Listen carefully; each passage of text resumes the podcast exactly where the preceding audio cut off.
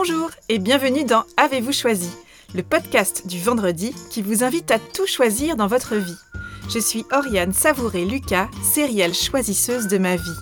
Dans la vie, j'ai les pieds sur terre et la tête dans les étoiles, et je vous propose d'explorer avec curiosité le vaste et intrigant territoire du choix. J'accompagne les personnes qui le souhaitent à tout choisir dans leur vie pour réenchanter leur quotidien et développer leur impact dans leurs différentes sphères de vie et d'influence. Ce podcast, c'est l'occasion pour moi de partager réflexions, questionnements, lectures, ressources qui m'inspirent pour choisir ma vie. Régulièrement, je vous propose de faire la connaissance d'une personne que je trouve inspirante sur la question du choix et je partage avec vous une conversation que j'ai eue avec cette belle personne et son petit supplément d'âme. Une manière de poursuivre votre exploration du territoire du choix à travers la découverte d'un parcours singulier. Aujourd'hui, je vous propose de faire la connaissance de Pauline Ritaud, trentenaire et luthière à Angers. J'ai rencontré Pauline grâce au podcast Avez-vous choisi Pauline a découvert mon travail d'abord à travers mon interview de Jennifer de My Agenda, dont elle utilisait déjà les superbes agendas écologiques, puis à travers mes billets et les interviews qui ont suivi, notamment celle de Matou, angevine comme nous. Pauline m'a confié apprécier les podcasts en général, qu'elle aime écouter lorsqu'elle travaille dans son atelier ou lors des marches auxquelles elle s'adonne chaque jour pour prendre l'air et se mettre en mouvement. Après être entrée en contact par les réseaux sociaux qui m'ont permis de découvrir son travail, ses créations instrumentales et sa passion pour la lutherie, j'ai eu envie de rencontrer Pauline pour échanger de vive voix sur le choix du métier de luthière, sur son parcours et sur la place du choix dans son métier. Angevine pure souche, comme elle le dit, Pauline a choisi de revenir s'installer à Angers après ses études en France et en Grande-Bretagne et d'y créer son atelier de lutherie. Passionnée par la lutherie depuis son plus jeune âge grâce à son père, musicien et luthier autodidacte, qui lui a transmis son amour de la lutherie, Pauline a eu à cœur de se construire un parcours d'élève puis d'étudiante qui lui permettrait de donner forme, ligne par ligne, à sa portée musicale, avec l'espoir d'un jour écrire et composer sa partition singulière de luthière. Et c'est ce qui s'est passé, au prix de travail bien sûr, d'engagement, de coups durs dont elle s'est relevée, de doutes, d'audace, de choix et du soutien de ses proches sur son chemin. Pauline m'a reçue chez elle, où elle a ouvert son atelier il y a quelques années. Là, au milieu des instruments à cordes terminés ou en cours de fabrication, et de ses nombreux instruments et outils de luthière, Pauline et moi avons parlé de son parcours et du choix, autour d'une bonne tasse de thé et de quelques douceurs angevines. Dans cet atelier cocon, Pauline œuvre entourée d'objets, de photos et de matériaux qui sont autant de sources d'inspiration pour son travail. Ma rencontre avec Pauline, la découverte de son métier et de son univers ont été l'occasion d'une nouvelle conversation profonde et réjouissante autour du thème du choix. Au cours de notre conversation, Pauline et moi avons parlé entre autres d'orientation et du choix du métier de luthière, de sa passion pour la lutherie qui remonte donc à son enfance et de son envie déterminée de devenir luthière. D'étoiles dans les yeux et de transmission, du nouveau champ des possibles qu'un échec à un concours a permis d'ouvrir sur son chemin, des rencontres inspirantes et des conseils qui nous aident dans nos choix, de l'importance et de la puissance du soutien des proches, du réglage de l'âme d'un instrument, des choix qui composent la création d'un instrument du quatuor à cordes, du choix de s'ouvrir aux autres sonorités, de rencontres entre l'instrument et l'instrumentiste, d'entrepreneuriat, de doute et d'audace, d'être solitaire dans l'atelier et solidaire dans une communauté de pairs, de créer sa place dans un univers professionnel qui ne nous attend pas vraiment et du choix de vivre son métier à sa façon, d'un projet de création instrumentale à quatre mains et d'hommage musical, de liens, ce lien entre un rêve et un métier, entre une fille et son père, entre une luthière et des musiciens. Je vous souhaite une bonne écoute.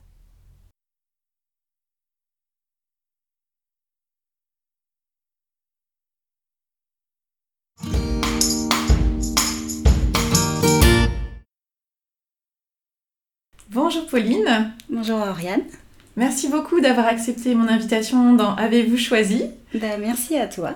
C'est avec plaisir de te recevoir à l'atelier. Oui, merci effectivement, puisque tu me reçois chez toi et c'est aussi ton atelier. Euh, donc tu es luthière euh, et euh, ben, j'avais très envie qu'on puisse parler ensemble de ton parcours mm-hmm. et puis de la place du choix dans ce métier aussi de la lutherie. Oui, oui, Donc tu es angevine. Oui, pure souche. Pure souche. angevine, oui, oui. Voilà.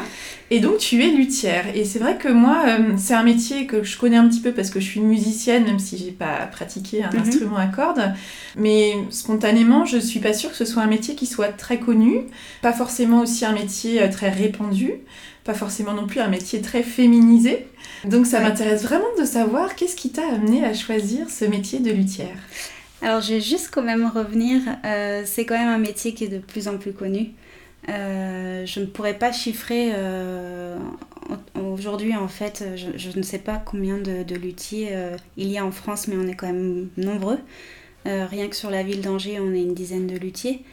Et euh, il y a quand même de plus en plus de femmes. Ça y est, c'est un métier qui se féminise et on dit luthière et luthier pour les hommes. Euh, donc ça, c'est chouette. Oui, Euh, effectivement, c'est une bonne nouvelle. voilà. Et comment je suis venue à la lutherie? En fait, euh, ça peut faire très cliché, parce que souvent c'est ce qu'on entend dans les reportages, euh, que, hum, qu'un jeune luthier euh, a eu cette passion-là euh, dès sa plus tendre enfance. Et en fait, pour le coup, pour moi, c'est vraiment le cas. Euh, en fait, j'ai un papa qui est, qui est musicien, qui est très passionné par la lutherie, vraiment avec un grand P, très Mhm. passionné. Et naturellement, en fait, il m'a transmis sa passion. Euh, donc j'ai demandé à, apprendre le violon, euh, toute petite. Et puis, euh, ben, tout mon parcours scolaire, en fait, s'est tourné pour des études de lutherie, en fait. J'avais toujours cette envie, en fait, de, faire de la lutherie. Donc voilà, et puis quand j'étais petite, mon papa était ami avec un luthier qui est aujourd'hui décédé, qui habitait aussi dans la Doutre à Angers, euh, et euh, où on allait euh, pratiquement toutes les semaines dans son atelier. Et, moi, petite, j'avais des étoiles dans les yeux de, de voir cet atelier, cette ambiance, ces odeurs en fait. Donc, donc voilà, tout ça en fait a concrétisé le fait que j'avais envie de, de travailler autour des instruments du quatuor. Voilà, je pense que quand j'étais petite, je disais lutherie, mais je ne savais pas exactement ce que c'était. Hmm. Et puis, euh, au fur et à mesure des années, euh, euh, bah, mon parcours scolaire, je l'ai vraiment formé autour de ce projet-là. J'ai pu faire des stages en magasin de musique et chez des luthiers avant même de rentrer en école de, de lutherie. Donc ça, c'est vraiment chouette. Hmm. Et puis, euh, quand il a fallu faire les inscriptions euh, pour les écoles de, de lutherie, donc euh, il y en a une en France, une en Italie, une en Allemagne, une en Angleterre, euh, à peu près une dans chaque pays. J'ai fait euh, les, les concours en fait pour celle euh, de, de France et euh, malheureusement j'ai pas été acceptée euh, la première année donc là ça a été vraiment une grosse euh, déception. Donc il a fallu euh, trouver euh, une année de, de secours euh, en attendant de, de retenter. Et du coup, je suis allée euh, dans le centre de la France à La Châtre, euh, où il propose une formation euh, d'initiation à la lutherie, où en fait euh, on apprend pendant une année euh, à travailler euh, par groupe de 2-3 personnes euh, sur les banjos, les cornemuses, les vielles à roue, le violon. Donc c'est vraiment une vue d'ensemble de la lutherie. On ne peut pas dire qu'à la fin de cette formation-là, on est luthier, euh, mais ça permet d'avoir les bases de la lutherie, d'a- d'apprendre euh, les différents types de bois. Et surtout, il y avait beaucoup de stages chez les luthiers. Donc du coup, moi, ça m'a permis de découvrir différents ateliers, alors plutôt dans l'ouest de la France, et de monter vraiment un, un bon dossier pour retenter Hmm. euh, ma chance en école de lutherie en France et du coup en Angleterre et en Italie. Donc là, je me suis présentée à ces trois écoles-là la, la seconde année et j'ai été prise dans les trois écoles. Félicitations. Merci. et du coup, bah, il a fallu choisir entre Mhm. les, les trois écoles. Donc ça n'a pas été évident. Après, j'ai rencontré euh, une luthière au Ponce qui s'appelle Andrea Fransen, euh, qui m'avait conseillé d'aller à, à Newark, euh, en Angleterre, passer les entretiens. J'ai suivi ses conseils. Et puis, à force de discuter avec elle, avec une autre luthière de, de Nantes, Ariette euh, Kerr, qui a fait aussi Newark, euh, ça me donnait vraiment envie d'aller dans cette école-là. Et c'est vrai qu'elle a un charme euh, on peut pas trop la décrire, mais elle a vraiment un charme, cette école, comparée à, d'autres écoles, en fait. Et, justement, ce choix d'aller vers l'Angleterre, est-ce que l'anglais a été pour toi, c'était, ça, ça, a pu être un frein ou c'était quelque chose de, euh, voilà, c'était comme ça, t'allais faire ta formation en anglais et c'était ok? Non, c'était quand même un frein parce que je ne parlais pas du tout anglais. J'avais un niveau vraiment médiocre. Et du coup, euh, en Angleterre, les, les, entretiens se font donc en anglais, mais on avait euh, l'autorisation d'avoir un traducteur avec nous.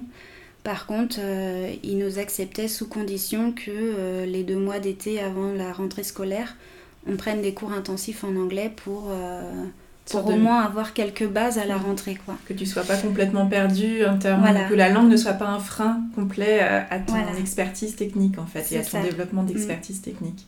Oui, parce que effectivement, c'est une école en fait qui reçoit énormément de Français, euh, beaucoup d'Européens et, euh, aussi quelques Asiatiques. Donc c'est vrai que ça parle énormément français. Euh, c'est pour ça qu'au bout des trois ou quatre années d'études, on n'a pas forcément un, super niveau en anglais, mm. malheureusement. Mais par contre, les cours se font complètement en anglais. on a des books avec les, les cotes de la lutherie, tout est en anglais. Donc euh, il faut quand même. Et avec les mesures anglaises du coup les, les, inches. Oui, les inches, ah oui, donc là tu as aussi dû apprendre une gymnastique euh, intellectuelle qui n'a rien d'évident. Hein. Transformer des inches en centimètres, euh, bon courage. C'est ça.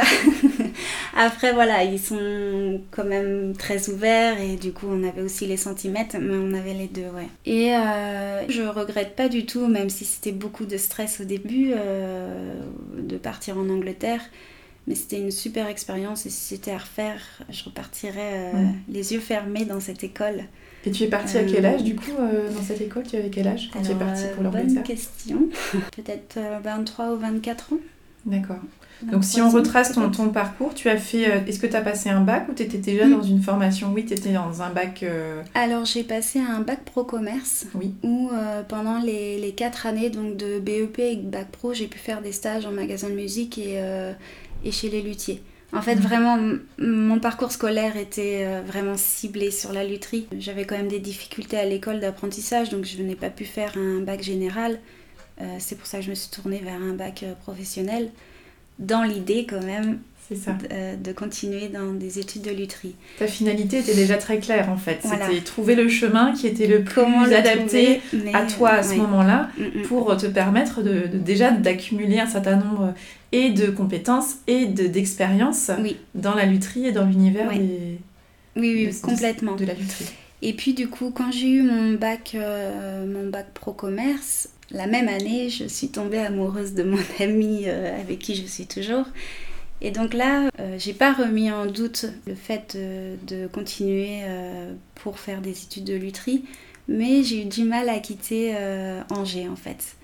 Donc il m'a fallu quand même une année de, transition. Et du coup, j'ai fait une année d'art appliqué dans une école sur Angers, où finalement, ça m'a appris quelques techniques en dessin, et je pense qu'au jour d'aujourd'hui, ça me sert quand même. C'est pas perdu, c'était pas une année perdue. Et tu as réussi à transférer ces compétences que tu as apprises de, du geste du mm. dessin, j'imagine, du geste euh, euh, créatif aussi, que tu as réussi à injecter dans ta pratique euh, maintenant de, de luthière? Je pense, oui. Parce que du coup, à, à Newark, en Angleterre, on n'apprend pas du tout la technique du dessin. Donc je pense que ça m'a servi, c'est pratiquement sûr en fait. Mm. Et du coup, après cette année de, de, mise à niveau en art appliqué, je suis partie à La Châtre dans le Berry pour ma formation initiale en lutherie et ensuite mes trois années euh, en Angleterre. Ce que je trouve très intéressant dans ton parcours, c'est que finalement, euh, ton objectif, il était très très clair. Et puis, il y a eu, euh, comme dans tout chemin de mm. vie, il y a, eu des événements, des étapes, des obstacles aussi, mm. comme bah, cet échec à ce premier, cette, première tentative, hein, à ce concours. et on sait que les concours, on sait à quel point c'est c'est pas évident, c'est pas parce qu'on est bon que ce jour-là on est mm. bon aussi et que bah, y en a peut-être d'autres qui sont encore meilleurs que nous ce jour-là. Et donc tu t'es confronté assez tôt en fait à, mm. à une embûche euh, mm. assez significative sur le chemin de ton rêve. Et en même temps, tu as tout de suite su transformer ça en euh, bah ok, c'est quoi le cadeau en fait ici? Euh, Qu'est-ce que je peux faire d'autre? Et cette année que tu as passée à découvrir un petit peu plus. Euh, c'était dans quelle région tu disais? Dans le Berry, dans le centre de la France. Dans le Berry, donc d'aller vraiment découvrir euh, avec d'autres personnes ce qu'était la lutherie, d'aller euh, en tout cas compléter ce que tu savais déjà de ce qu'était la lutherie. Ça t'a aussi permis de fourbir tes armes pour cette deuxième tentative qui a ah été bah, plus que fructueuse là, puisque là tu as eu le choix en plus de... Et c'est ça, oui, oui. Je vais où maintenant? Et je continue comment? Non, non, c'est vrai que cette année, dans le Berry, elle a, enfin, elle a été complémentaire pour euh, ses entrées euh, euh, en école de Nutri. Et je pense que sans cette année-là, ça aurait été compliqué de former un, bon dossier pour les, les, trois écoles, ça c'est sûr. Donc c'est vrai que c'est une année où j'ai pas forcément appris les bases de la lutherie du quatuor. Mais ça m'a aussi donné une ouverture d'esprit sur la musique en général et pas rester cloisonné dans la musique classique. dans le Berry, c'est vraiment une une culture de musique traditionnelle, très peu de musique euh, classique. Et euh, c'est très enrichissant en fait euh, de rencontrer des musiciens qui sont du monde traditionnel et pas du monde classique. Ils ont une autre ouverture au niveau de la musique, au niveau de l'instrument. c'est pas du tout les mêmes cotes en termes de, confort. et je pense que, que oui, cette année-là, elle m'a vraiment ouverte les yeux sur la musique en général. Mm même si moi je n'ai jamais été euh, formée qu'à la musique classique, de par mon papa qui est banjoiste, qui joue du, banjo euh, de la musique old time des Appalaches. Donc euh, c'est pas du tout de la musique classique. donc c'est vrai que voilà, je pense que les deux m'ont beaucoup apporté en fait. Mmh. Ça t'a ouvert aussi le champ des possibles, j'imagine. Complètement. Ensuite, pour ta propre expertise technique, de te dire si je crée un instrument pour un, instrumentiste classique, mm. j'aurais peut-être pas les mêmes questions, les mêmes approches que pour un instrumentiste de musique plus folklorique, plus... Euh, euh, Mais oui, en fait, je m'en suis vraiment aperçue euh, là récemment parce que j'ai eu la chance de, de vendre des violons de ma fabrication à des musiciens classiques et récemment à deux musiciens du monde traditionnel euh, qui jouent de la musique irlandaise.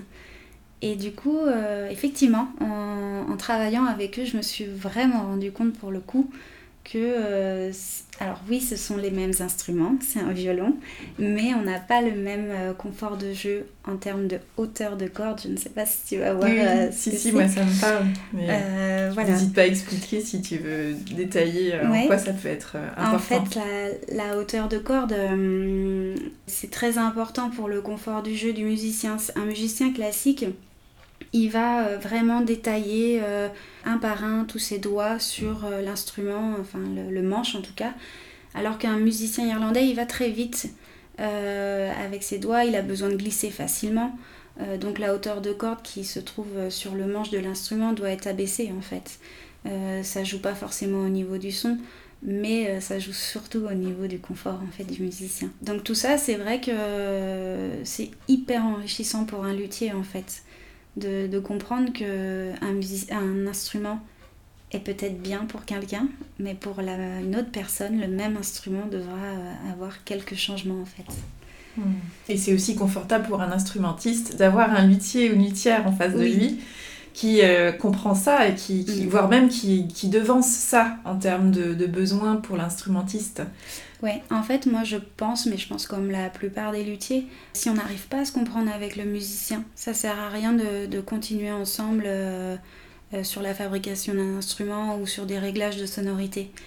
C'est très important et je pense qu'on a besoin de se comprendre mutuellement. Donc c'est vrai que si déjà ce feeling-là ne passe pas, je pense que le mieux, c'est d'aller voir un autre luthier jusqu'à mm. temps de, trouver euh, le luthier qui pourra comprendre le musicien. Et ça, pour moi, oui, c'est très très important.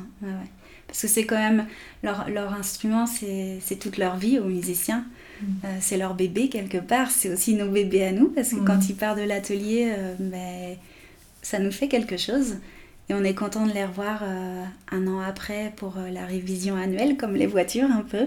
On demande à revoir les instruments pour voir si rien n'a bougé au niveau de l'âme. Donc c'est euh, une pièce qui est à l'intérieur de l'instrument, qui n'est pas collée, qui est juste ajustée. Et sans âme, l'instrument ne sonne pas en fait. Et c'est c'est un réglage qu'on doit faire avec le musicien, mais c'est des réglages de dixième de millimètre. On, bouge vraiment très peu l'âme pour avoir la sonorité la plus optimale, homogène euh, que le musicien souhaite. Mhm. Donc effectivement, on demande cette révision euh, annuelle euh, et nous, ça permet de voir l'instrument s'il n'a pas trop bougé, etc. Avec les variations de temps, les musiciens qui, qui voyagent énormément en avion, etc. et puis nous, ça nous fait plaisir aussi de revoir l'instrument quelques jours à l'atelier et puis de le revoir partir pour de mhm. belles heures musicales. Donc ça, c'est vraiment chouette aussi. Ouais. Tu as dit une phrase que je trouve très belle, c'est que sans âme, l'instrument ne résonne pas. Oui, c'est vrai. je trouve que c'est une très belle phrase et qui est une phrase euh, qui peut qu'on peut transposer en fait à la vie en général. C'est vrai, complètement. Et quel lien tu fais justement entre, euh, tu parlais de cet attachement très profond en fait de l'instrumentiste à son instrument, il y a un lien euh, très charnel, très, euh, voilà, c'est une partie, c'est un ami en fait, ça, peut parfois être un ennemi quand ça marche pas comme on voudrait aussi, mais il y a un lien très... oui, c'est pas un objet en fait. voilà, il y, a un supplément d'âme dans cet mm. objet-là. Et savoir que voilà, sans âme, l'instrument ne résonne pas, c'est un peu la même chose pour l'instrumentiste. Et c'est un peu la même chose pour l'être humain en général. Complètement. Et puis souvent on le dit, euh, dans un instrument, euh, nous on, y met tout notre cœur, toute notre âme quand on le fabrique. Mm. Donc c'est vrai que cette notion d'âme, euh, elle est vraiment partout autour de nous, de la lutherie, mais je pense en, règle générale, et pour tout humain, ouais, ouais c'est sûr. Et quels sont les choix justement qui sont essentiels à faire pour toi en tant que luthière? Quand tu crées un instrument de musique, un, Alors, un violon, euh, d'ailleurs, est-ce que tu fabriques tous les instruments à cordes? Alors, je fabrique les violons, les altos qui sont euh, comme un violon, mais c'est vraiment la taille au-dessus du violon, c'est une sonorité plus grave, et les, les violoncelles. Euh, les contrebasses, je ne les fabrique pas, je les répare s'il y a besoin. Euh, et après, tout ce qui est euh, la famille des guitares, euh, c'est pas du tout ma... dans mon domaine de compétences, c'est vraiment bien spécialisé en fait. Donc moi, c'est vraiment violon, alto, violoncelle en fabrication et contrebasse en restauration. Et tu continues à jouer du violon d'ailleurs Parce que tu disais que tu étais mise au violon, oui. Alors, euh, je continue euh, un petit peu, mais euh, au grand désespoir de ma prof que je vois régulièrement, qui m'a dit l'autre jour, qui m'a posé la question si je voulais reprendre des cours de violon avec elle. Mm. Pour le moment, non. Pour le moment, je préfère aller écouter des musiciens jouer en concert plutôt que, que moi de jouer. Mm. je pense qu'aujourd'hui, je suis beaucoup plus luthière que musicienne. Je ne dis pas qu'un jour, pourquoi pas, je reprendrai des cours. J'ai encore euh, des bonnes bases. J'arrive à, tester mes instruments. Et pour le moment, ça me suffit. Ouais. Mm. Et je prends vraiment plaisir à aller écouter les musiciens en concert, notamment euh, au Grand Théâtre à Angers euh, lors des mardis musicaux, qui, qui a lieu du mois d'octobre à juin à peu près. Et c'est vraiment un lieu magnifique. Et on s'y sent bien à écouter un petit quatuor qui vient jouer euh, avec des belles euh, sonorités. Et puis je pense que c'est important aussi pour les luthiers de, faire cette démarche-là, d'aller écouter les musiciens, même si ce n'est pas nos instruments qui sont sur scène. Euh, ça permet aussi, nous, de nous ouvrir au niveau de, de notre oreille, d'entendre d'autres sonorités de d'autres instruments, de d'autres luthiers. donc c'est un travail, mais c'est surtout un plaisir euh, d'aller les écouter. Et je pense que c'est très important de, de le faire. Ouais. Et ça permet d'ouvrir là aussi le champ des possibles, j'imagine, enfin, mm. d'éviter de, travailler hors sol, d'être vraiment dans, dans, la vie de la musique et, de cette fameuse âme que tu cherches à, à, faire résonner euh, avec l'instrument. Euh... là, du coup, quand on est euh, dans les concerts, on comprend pourquoi on est luthier et toutes nos interrogations euh, qu'on a, parce que c'est pas toujours évident euh, d'être entrepreneur, ben, toutes ces interrogations s'échappent au fur et à mesure des notes des musiciens en fait. Mm. Parce que là, on prend vraiment conscience que ben, oui, on est aussi important pour eux et, et que notre métier est, est, beau en fait. Donc ça, ça fait vraiment du bien, ces petits moments. Mm rien qu'à nous. oui, ça remet encore plus de sens aussi à ton, à ton activité au quotidien et au choix que tu fais au mm. quotidien pour créer ces instruments. Ah oui, complètement. Mm. Ça rebooste. Euh, moi, le lendemain d'un concert, euh, j'ai plein d'étoiles dans les yeux. Je suis à l'atelier, mais mon cerveau est un peu encore avec ces musiciens-là et je me dis, euh, Ben oui, allez, c'est parti, on continue la fabrication du violon, de l'alto ou du violoncelle. Ça servira à un, musicien qui se produira aussi sur scène un jour ou l'autre. Mm. Donc c'est un booster en fait d'aller les voir. Mm. Et alors justement, quels sont les choix que toi tu as à faire, que tu, tu choisis de faire quand tu crées un instrument? Alors il y a beaucoup de choix. Mm. Euh, ça commence par euh, le choix du modèle euh, de l'instrument. Du coup, je pense que tu as dû déjà entendre parler de Stradivarius, oui. voilà, qui est vraiment le maître de la lutherie. Mais il y en a plein d'autres. Il y a, Guarneri, Amati, je ne vais pas tous énumérer, mais il y en a beaucoup. Donc déjà, nous, en tant que luthier, on doit choisir le modèle qu'on va choisir. Si on part sur un Stradivarius ou sur un Guarneri, les sonorités ne sont pas du tout les mêmes euh, à la fin de la fabrication de, l'instrument. Euh, donc voilà. Après, c'est aussi des sensibilités euh, qu'on a. moi, c'est vrai que pour le moment, je suis plus sensible à la, à lutherie de Stradivarius pour les violons et Guarneri pour les altos. Donc je choisis mon modèle donc je le redessine euh, de A à Z avec euh, des dessins euh, techniques. Et une fois qu'on a dessiné notre modèle, on doit choisir notre bois. Donc pareil, ça c'est une grosse question. Mais oui. Et ça peut prendre combien de temps de choisir? Est-ce que c'est de l'ordre de l'évidence? C'est-à-dire que tu as des morceaux de bois mm. sous les yeux et tu te dis c'est celui-là pour cet instrument-là et peut-être pour cet instrumentiste-là aussi? Oui. Alors si c'est euh, en termes euh, de commande, parce que les, musiciens euh, classiques, au bout d'un moment, commandent leur instrument. Donc effectivement, là, on travaille avec eux. On leur demande en amont ce qu'ils souhaitent comme sonorité et comme rendu, comme aspect à la fin du bois. Mhm. Alors certains musiciens font vraiment cette démarche-là, d'autres font complètement confiance au, au luthier. Euh, donc du coup, après, nous aussi, on sait, en fonction du bois qu'on va choisir, quel type de sonorité euh, donnera l'instrument à la fin. Et puis à la base, quand on choisit notre bois, on choisit euh, donc chez des spécialistes. Et déjà à ce moment-là, on essaie de créer des, des, sets de bois, donc la table dessus de l'instrument avec le fond de l'instrument, qui sont deux essences de bois différentes en fait. Ah, d'accord. Ouais. Donc euh, la, table c'est en épicéa et euh, le fond, les côtés et le manche euh, ce sont en érable ondé. Et en fait c'est la rencontre de ces deux bois qui font qu'on a la sonorité du violon au jour d'aujourd'hui avec un bois très dense et un bois moins dense, un peu plus mou comme l'épicéa.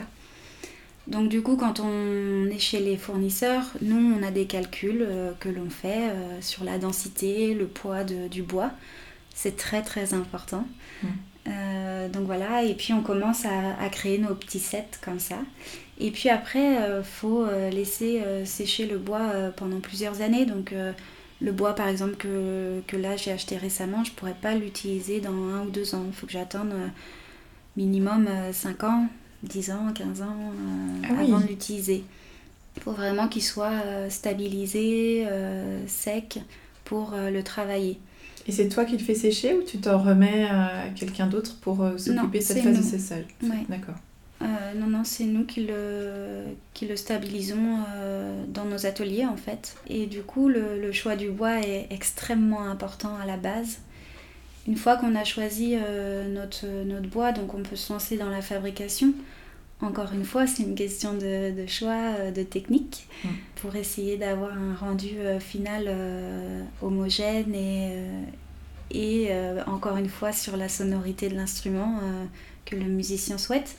Donc voilà, on se lance dans la fabrication à la fin, il y a encore cette question de, choix qui vient pour les accessoires euh, de l'instrument. Donc quand je parle d'accessoires, c'est euh, les chevilles sur le manche pour accorder l'instrument, euh, le cordier là où on attache les, cordes. ça, c'est on a un choix de, de palissandre, d'ébène ou de buis. Donc ça, c'est à nous de choisir aussi. Ou alors, si le musicien a plus de sensibilité pour un terme de bois, on met euh, le type de bois qu'il préfère. Et puis il y a le vernis aussi. C'est aussi une question de choix. Est-ce que est-ce qu'on veut un vernis plutôt à tendance euh, ambre rouge, euh, ambre orangé, ambre jaune? Voilà, ça c'est aussi un choix. Et puis ce qui est compliqué aussi, c'est c'est quand on continue dans la fabrication d'instruments, de se dire stop, c'est bon, on a fini l'étape, on passe à l'autre étape. C'est pas toujours évident de, de se dire c'est bon, là on passe demain à une autre étape de l'instrument. Euh, et c'est quoi justement ton critère pour te dire, euh, alors il y a chaque étape et puis il y a aussi, euh, ça y est, l'instrument est terminé. Quel, est ton critère ou tes critères qui te permettent de, voilà, d'affirmer ça? Ça y est, là c'est, bon.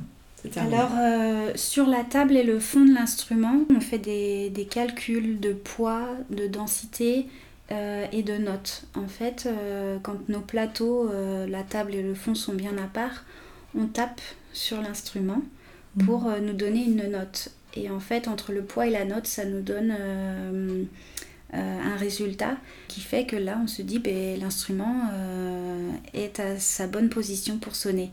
Il faut qu'on accorde en fait la table et le fond à un ton, un demi-ton d'écart. Donc là, c'est surtout ça qui nous guide sur la table et le fond, la flexibilité de, des plateaux. Euh, ce qui est compliqué de, se dire euh, c'est bon, là on a fini, c'est sur toutes les finitions de l'instrument. Euh, on a toujours envie de, donner le meilleur et on se dit ah non, là on pourrait reprendre encore à un endroit sur la volute par exemple. Ah là mon chanfrein il n'est pas tout à fait droit, je pourrais le reprendre, etc. Ça c'est compliqué, mais au bout d'un moment on en a marre aussi de reprendre. On ne sait plus où on va, donc je pense que là c'est le bon moment pour se dire stop, on passe à autre chose de considérer que là le travail est suffisamment bon pour que l'instrumentiste puisse s'approprier aussi l'instrument mm. et le faire résonner comme, euh, comme il peut résonner. Oui, oui, oui. Et même avec les, les musiciens, quand on fait des réglages de sonorité, euh, ça peut durer des heures aussi, parce qu'au bout d'un moment, ben, on se dit, ah, on peut toujours donner mieux, mieux, mieux en faisant des, des réglages d'âme et de chevalet. Mais au bout d'un moment, il faut se stopper parce que l'instrument, euh, il a besoin aussi, lui, de se restabiliser. Et puis, des fois, c'est pas l'instrument qui, qui, qui, a un petit souci. Euh, euh, souvent, c'est les musiciens qui sont un peu tendus, crispés, et mmh. l'instrument va très bien. Donc, mmh. certains musiciens, pour le coup, s'en rendent compte, et c'est chouette, mais c'est pas toujours le cas. L'instrument, il peut avoir des capacités limitées il peut peut-être que c'est comme nous, hein, euh, le lundi euh, moins bien sonner, puis le mardi euh, mieux sonner. Ça dépend aussi de la technique du jeu du, musicien. Donc c'est vrai qu'à un moment donné, il faut dire stop, il faut détendre tout le monde, et puis le lendemain, ça ira mieux. J'ai l'impression que tu es très attentive à la qualité de la rencontre, en fait, entre l'instrument et l'instrumentiste. Oui, mais pour moi, c'est une grande part du travail, en fait. L'instrument, il, a beau euh, bien sonner, euh, s'il n'y a pas une rencontre déjà avec le musicien et l'instrument, eh bien, la sonorité, elle sera jamais là euh, tout au long de la vie. En fait, il faut mhm. déjà que l'instrumentiste rencontre son instrument. Et mhm. c'est à nous aussi de, de les guider quand ils ont un choix possible sur, par exemple, trois altos et qu'ils viennent tester trois altos à l'atelier euh, moi, je, les laisse euh, les tester, mais je dis aussi à la fin euh, mon opinion. S'il y a un instrument qui ne leur convient pas, je leur dirai, parce que pour moi, il, peut mieux sonner, mais peut-être dans les mains d'un autre musicien. Mm. Et puis, Enfin, pour moi, c'est très important en fait. Mm. Et qui est-ce qui choisit qui finalement? Est-ce que c'est l'instrumentiste qui choisit son instrument ou est-ce que c'est l'instrument qui choisit l'instrumentiste? Mm, Bonne question. je pense quand même que c'est l'instrumentiste qui choisit son instrument, ouais. Mm. Quand ils ont le choix, euh, oui. Et avec l'appui, l'intérêt aussi d'avoir le soutien du luthier ou de la luthière, mm. dans justement ce, regard un peu extérieur, euh, qui est à la mm. fois qui connaît l'instrument, puisque c'est voilà, c'est toi qui l'as fabriqué, mais aussi avec la possibilité de dire, voilà, avec ce que je sais, ce que je connais de la lutherie, ce que je connais de la musique aussi, voilà ce qui est, à mon avis, l'instrument qui vous convient le mieux. Oui, oui, moi euh, honnêtement, c'est. Alors peut-être qu'il y a d'autres luthiers qui ne le font pas. Moi, euh, ça me tient vraiment à cœur. Je, ne veux pas mentir. Pour moi, si l'instrument ne leur correspond pas et qu'ils ne trouveront pas chez moi, eh bien tant pis. Mmh. Euh, il y a d'autres luthiers qui existent et. En fait, il faut savoir que c'est un métier, c'est un beau métier, mais c'est un métier de requin. Et, et on ne laisse pas la place à nos concurrents. Et ça, je trouve ça dommage. On peut tous évoluer, il y a de la place pour tout le monde. Et, euh, et c'est pour ça que moi, j'ai pas de scrupule à me dire si l'instrument leur correspond pas, je préfère qu'ils aillent chez un autre luthier. Euh, que de leur vendre un instrument euh, où peut-être dans 3-4 ans, ils vont être obligés de, de rechanger d'instrument parce qu'ils se seront rendus compte eux-mêmes que l'instrument leur correspondait pas. Mm. Voilà, alors peut-être que je suis trop honnête, mais, euh, moi c'est comme ça que je fonctionne et je pense que je vais continuer à fonctionner. Ouais. Hmm. On entend beaucoup de sincérité dans ta démarche et l'important d'être euh, cohérente en fait entre ce que tu construis, ce que tu proposes hmm. et, ce avec quoi tu as envie de voir les gens repartir en fait de ton, de ton atelier. Oui, oui, oui. Hmm. Quand, encore récemment, euh, deux altistes qui sont venus pour, pour deux altos ils étaient ravis de repartir avec chacun leur alto. Et euh, pour le coup, euh, ben, il y a un des musiciens, il y a un des altos qui lui correspondait pas, plutôt l'autre. Et euh, inversement pour l'altiste, l'autre altiste. Et voilà, au jour d'aujourd'hui, ils m'envoient des messages pour me dire qu'ils sont contents, que la sonorité évolue, que eux, leurs jeux ont évolué. Et tout ça, ça nous donne aussi confiance en nous en tant que luthier parce que c'est pas évident aussi d'avoir de la confiance en soi euh, quand on commence dans, le métier. On a un peu aussi le syndrome de l'imposteur comme beaucoup d'entrepreneurs. c'est pas mm. facile, c'est, on se sent pas toujours légitime euh, d'être euh, à cette place-là. Et les musiciens, ils s'en rendent peut-être pas compte, mais leurs petits SMS échangés, ben, ça nous donne euh, énormément en fait. Hmm. Et ça nous dit, ben oui, je vais continuer euh, sur ce chemin-là. Euh, ça nourrit ta flamme en fait, ça, ça te confirme que tu es sur le juste chemin pour toi et que tu apportes, que tu contribues hmm. aussi à, à, leur bah, vie musicale. Leur vie musicale ouais. Ouais, ouais, complètement. Ça donne confiance en soi, ça on se dit, ben oui, c'est peut-être pas toujours évident d'en vivre au début, mais on doit passer par là et un jour ça ira mieux et puis et puis ça oui ça conforte vraiment dans, le choix de, de continuer euh, sur ce chemin là c'est sûr ouais. Mm. Mm. Parce que ce que tu évoques là aussi, c'est un point important, c'est que tu as à la fois ton expertise, tu as, tu as fait des études, tu as mm. développé ton expertise en tant que luthière, et puis il y a un autre métier qui est celui d'entrepreneur. On en a un petit peu parlé avant de commencer l'enregistrement. Et effectivement, on n'apprend pas forcément, euh, on peut être le meilleur expert du monde. Et puis, bah, être entrepreneur, c'est encore une autre démarche, c'est des compétences complémentaires qui vont permettre de faire rayonner son expertise. Mm. Mais on est bien sur un métier différent. Complètement. qui n'est pas donné à tout le monde aussi, c'est pas évident. Euh, c'est vrai qu'à l'école, on, on nous en parle pas forcément, on n'a pas de, de cours euh, sur l'entrepreneuriat. Je pense aussi que ça s'est vraiment développé, euh, mais pas qu'en lutherie, euh, les dernières années. C'est pas évident. Hein. Au début, euh, la première fois qu'on reçoit par exemple un, musicien à l'atelier, on stresse, on fait les 100 pas dans l'atelier, on sait pas comment le recevoir parce que ça, on l'a pas appris à l'école. Et lors des, des, expériences dans différents ateliers, on ne l'apprend pas forcément parce qu'on est à l'établi, on n'est pas à accueillir les clients. Alors ça dépend des ateliers, mais voilà. Et puis après, euh, c'est vrai qu'il y a tout le côté euh, administratif qu'on n'apprend pas, mais qu'on apprend au fur et à mesure. Et pour le coup, euh, moi je trouve ça très formateur en fait. Mm. alors j'apprends tout toute seule au niveau de l'entrepreneuriat. Mais voilà, je pense que je fais des échecs, et puis j'avance et, et, ça, ça me permet d'apprendre énormément. Ouais. Oui, c'est ça.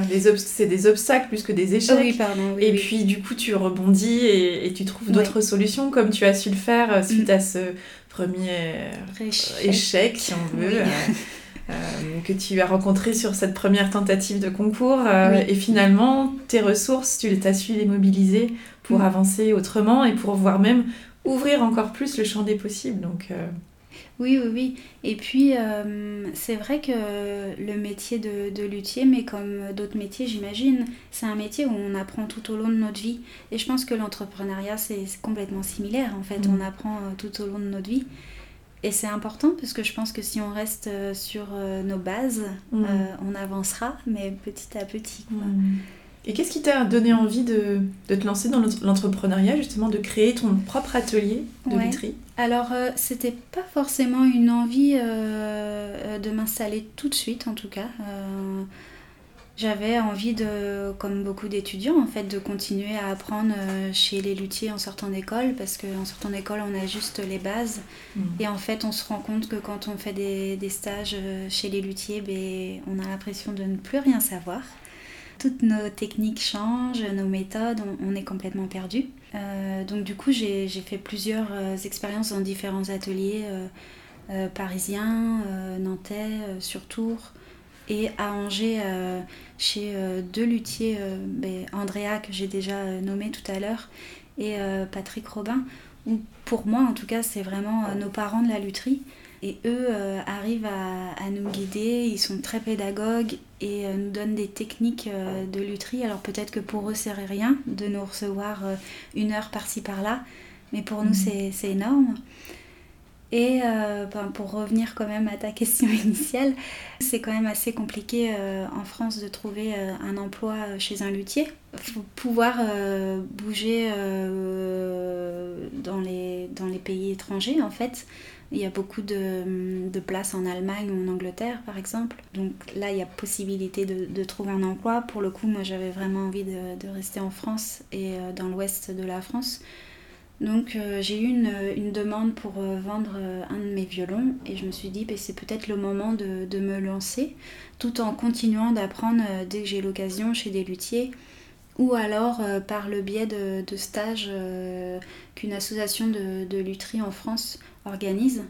Euh, où on est par euh, petites dizaines de luthiers euh, pendant une semaine chez notre fournisseur de bois dans, dans un chalet réaménagé en atelier de lutherie.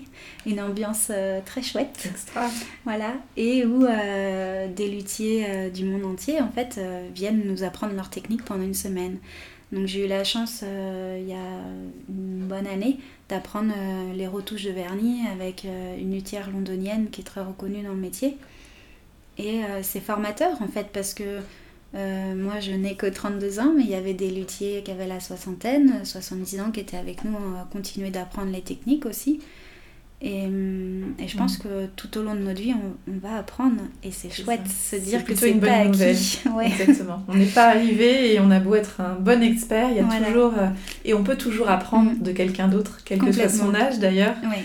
Euh, et ça, c'est extrêmement motivant, j'imagine, dans ce que tu racontes de ton histoire. C'est quelque chose qui te parle eh d'autant plus. Oui, oui, oui. Et c'est vrai que si c'est à refaire, je le refais tout de suite parce que je sais qu'il y a, a d'autres stages qui vont avoir lieu sur d'autres thèmes de, des instruments de musique. Donc c'est pour ça, je, je, dis souvent que je me suis installée, mais je ne me suis pas installée en me disant euh, c'est bon, je suis là, je suis luthière, euh, mm. je connais mon métier et j'y vais à fond. Alors j'y vais à fond, je connais mon métier, mais je connais, je pense que j'ai encore beaucoup de choses à apprendre. Et puis, euh, et puis ça me permet de vivre quand même un minimum et de vivre de ma passion. Mhm. Donc euh, c'est quand même chouette. Et ce que j'entends aussi de, de, de, ton parcours jusqu'à présent, c'est aussi, euh, il y, a, y, a, deux éléments avec l'autre, en fait, avec l'autre avec un grand A. C'est à la fois le soutien que tu as pu recevoir bah, de tes parents, mais mm. aussi de, bah, de luthiers qui t'ont inspiré mm. pour aller vers ce métier-là. Mm-hmm. Et puis maintenant que tu es luthière, euh, cette importance que tu accordes à faire partie d'une communauté de luthiers pour ne pas te sentir isolé aussi. J'imagine que quand on est entrepreneur à son compte, c'est un risque potentiel hein, d'être très isolé. Vrai. Donc vraiment d'être ouverte aux autres pour vraiment aller enrichir ta pratique. Mm.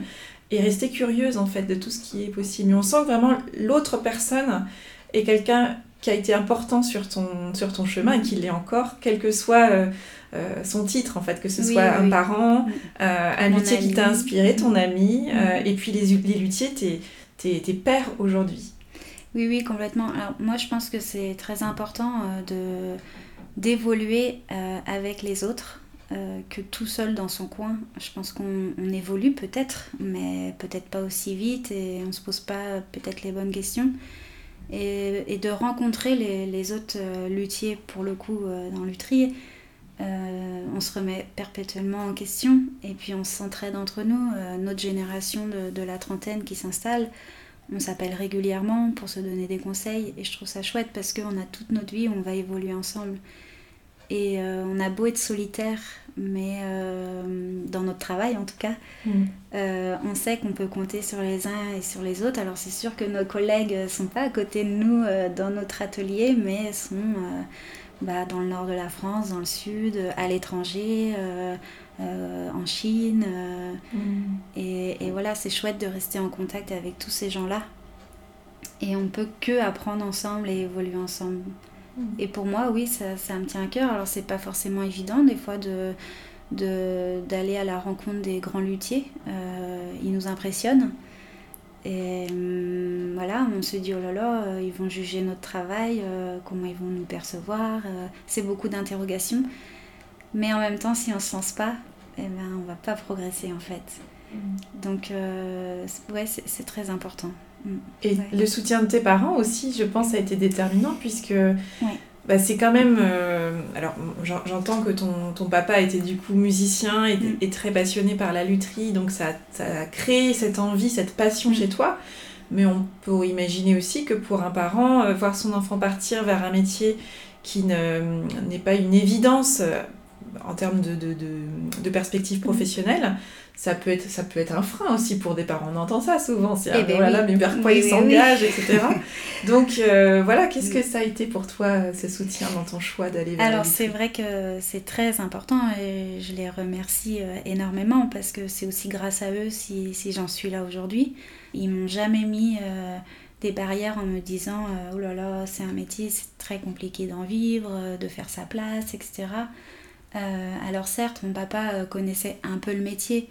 Euh, il n'est pas luthier, mais il est autodidacte. Et il avait quelques contacts avec quelques luthiers. Donc il savait bien que c'était un métier difficile. mais eux, je pense qu'ils ont privilégié aussi bien pour mon frère que pour moi nos passions avant tout, avant de, de se dire, ben non, on va leur, leur, dire de faire un autre métier qui sera beaucoup plus stable financièrement. Et là, c'est vrai que je les remercie énormément parce que je pense que si j'étais partie dans une autre branche, je serais peut-être pas heureuse euh, au quotidien. Alors que malgré toutes mes interrogations, je suis heureuse au jour d'aujourd'hui. Donc c'est vrai que ça, je les remercie énormément. C'est eux qui nous ont aidés à chaque fois, je parle on parce que c'est mon frère aussi, nous ont aidés à, à, monter nos dossiers pour nos écoles respectives. Euh, sans eux, euh, je suis pas sûre qu'on serait là au jour d'aujourd'hui. Donc euh, ça, c'est vraiment très important. Et puis, si un jour j'ai la chance euh, d'être maman, ben, j'espère que je pourrai transmettre euh, ce que mes parents m'ont transmis en termes d'études, en fait, mhm. de leur dire, ben, oui, on va essayer de, faire en sorte que tu puisses mhm. vivre de ta passion. Appuyer au mieux, en fait, la passion et l'intérêt que son enfant a pour tel ou tel sujet, en oui, fait. Oui, oui. Donc euh, ça, c'est vraiment chouette. Et puis, euh, et puis au jour d'aujourd'hui, ce qui est agréable aussi, c'est que je partage énormément avec mon papa euh, en lutherie. lui me donne un, regard que moi, j'ai pas forcément sur la lutherie, du fait que lui, il est autodidacte et qu'il a appris tout tout seul par les livres. À l'époque, il n'y avait pas Internet. Mm. Donc il a beaucoup cherché. voilà, les, les luthiers lui ont pas forcément ouvert la porte parce que c'est un métier de secret où les autodidactes ne sont pas forcément euh, les bienvenus. Et euh, pour moi, il y a autodidacte et autodidacte. Et c'est pas parce que c'est mon papa, mais euh, je trouve que lui, pour le coup, il a un regard sur la lutherie qui est vraiment respectueuse. Et les instruments, quand il, les voit, il respecte l'instrument. moi, il m'arrive à, me donner une vision sur la lutherie pure que je n'ai pas parce que moi on m'a donné toutes les bases. Euh, à l'école on m'a donné un book avec toutes les bases de comment fabriquer un instrument. Et comme lui il a dû chercher tout cela euh, dans les livres, il a beaucoup réfléchi, et bien du coup il me, il me transmet ceci au fur et à mesure. Et moi je lui transmets les bases que j'ai mmh. euh, apprises. Donc c'est vrai qu'au jour d'aujourd'hui c'est hyper formateur aussi d'être auprès de lui pas quotidiennement, hein, parce qu'il a mm. sa vie aussi. Mm, Mais de temps en temps, euh, ouais, c'est hyper formateur. Et puis c'est un territoire, c'est votre territoire aussi mm. euh, de rencontre et de partage. Et donc euh, c'est comme ça aussi que vous faites grandir votre relation aussi ah oui, père-fille. Oui, oui, complètement. Et puis on a un, projet tous les deux, on ne sait pas quand est-ce qu'il va aboutir, mais on a vraiment envie de le faire. En fait, le luthier que je parlais en début d'interview, euh, que j'allais voir quand j'étais petite avec mon papa, il est décédé euh, il y a quelques années. Et, euh, et, sa femme, avec qui on s'entend très bien, nous a légué un peu de bois pour fabriquer un quatuor. Donc deux violons, un alto et un violoncelle. donc voilà, donc notre but avec mon papa, c'est de faire ce quatuor-là en hommage à Ricardo, il s'appelait. Pas dans le but de vendre ses instruments, mais vraiment dans le but de lui rendre hommage. C'était pas un luthier conventionnel comme tous les autres luthiers. il était bien à part, Ricardo. Euh, mais voilà, on, a vraiment envie euh, de partager euh, ce moment-là ensemble pour mm. lui en fait. Donc on ne sait pas quand est-ce que ça va aboutir. On commence là à, réfléchir sur les plans des instruments, quel type on va faire pour le coup en fonction de, de ce que aimait Ricardo à l'époque. voilà le, type de vernis qui, qui lui me faisait sur ses instruments. Mm. Donc ça va être beaucoup de questions de, choix. Oui. Et ça va être un projet euh, à deux, euh, nous deux. C'est magnifique, euh, un magnifique projet, je trouve. Ouais, Vraiment, on sent qu'il y a cette envie de transmission, c'est à la fois transmettre, parce qu'il y a eu une transmission de, de ce qu'était euh, ce qu'aimait Ricardo euh, bah, à vous, hein, ce, qui vous a, ce qui vous a été légué par son épouse. Mm. Et puis bah, ce projet à deux, père-fille, euh, de, cette, de cette histoire qui a commencé comme ça, en fait, qui a commencé eh par cet amour de la lutherie de ton papa, qui mm. t'a fait connaître ce monsieur, Ricardo.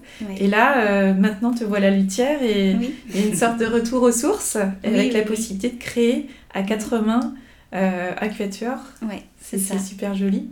Et quelque part, euh, je reviens à cette phrase que j'ai trouvée magnifique que tu as dit tout à l'heure. Là, c'est l'âme de Ricardo. Vous allez essayer de faire résonner dans ces instruments. Ah, complètement, oui. C'est vraiment notre but, en fait. C'est ce qu'on souhaite pour lui.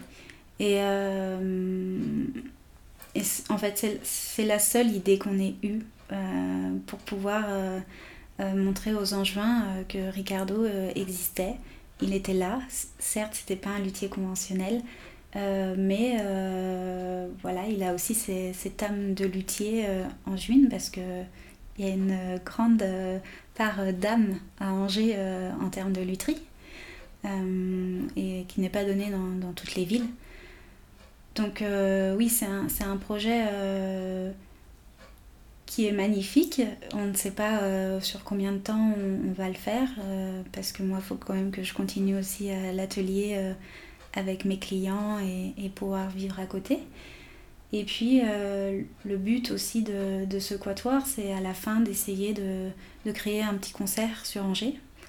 voilà, en expliquant la vie de Ricardo, euh, en invitant euh, les amis euh, de, de, ce luthier-là qui ont fait des, des, petits récits sur lui, des photos, etc. Voilà, de recréer vraiment un moment Ricardo Perlwitz mmh. à Angers. Ouais, ouais. Et de remettre encore une fois du lien, du lien. entre les mmh. instruments, les instrumentistes et puis le public. Voilà. Mmh.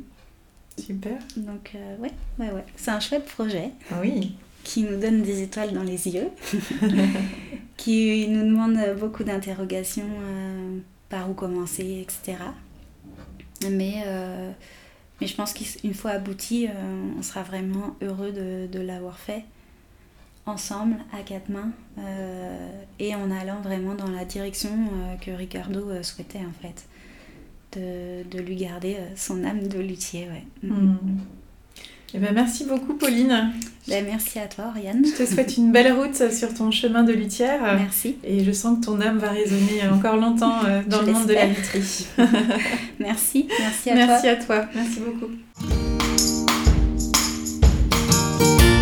Un grand merci à Pauline pour son temps, sa confiance et son accueil chaleureux pour l'enregistrement de notre conversation, puis pour son invitation à un déjeuner non prévu et adorable qui nous a permis de prolonger nos échanges avec joie et simplicité.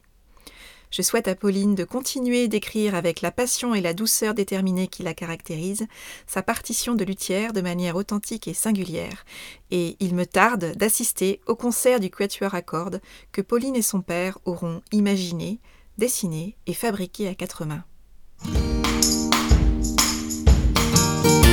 Alors, que vous a inspiré cette conversation? Je vous invite à identifier l'idée, la phrase ou le mot que vous choisissez d'en retenir. Avec quoi de nouveau repartez-vous de cette conversation? Quel est le petit pas que vous pouvez planifier dans les prochains jours pour mettre en œuvre dans votre quotidien ce qui vous a inspiré? Si vous voulez en savoir plus sur Pauline et son travail, vous pouvez la suivre sur sa page Facebook ou encore Instagram, Pauline Rito luthière. Voilà, c'est tout pour aujourd'hui. Vous retrouverez cet épisode sur le site oriansavoureluca.com. Si vous aimez ce podcast, je vous invite à le partager auprès de celles et ceux qui vous sont chers et que l'idée de tout choisir dans leur vie pourrait réjouir. Merci également de laisser votre avis enthousiaste sur la page Facebook, le site ou encore une constellation de 5 étoiles sur iTunes ou sur votre plateforme de podcast préférée. Vous contribuerez ainsi à soutenir ce projet de façon bienveillante et efficace. Je vous souhaite une bonne semaine et je vous donne rendez-vous la semaine prochaine pour un nouvel épisode. Et d'ici là, et si vous choisissiez tout?